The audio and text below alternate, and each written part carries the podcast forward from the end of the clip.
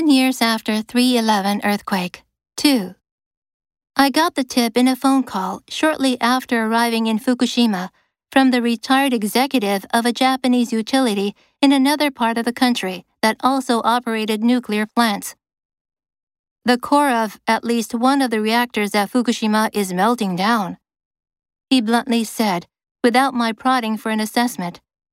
There was concern in his voice and hints of a cover up. At that point, Japanese media, relying on the Tokyo Electric Power Company, which operated the two Fukushima nuclear plants, and the Japanese government, were not reporting such a dire scenario. I rang a Japanese politician, plugged into the top echelon of the governing party. Certainly he would have been informed if there were indications of a meltdown. He had not, however, been told such details and seemed skeptical there was a core reactor meltdown.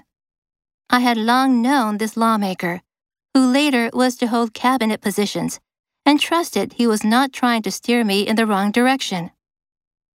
Without a second source to confirm the sensational information, I did not report it.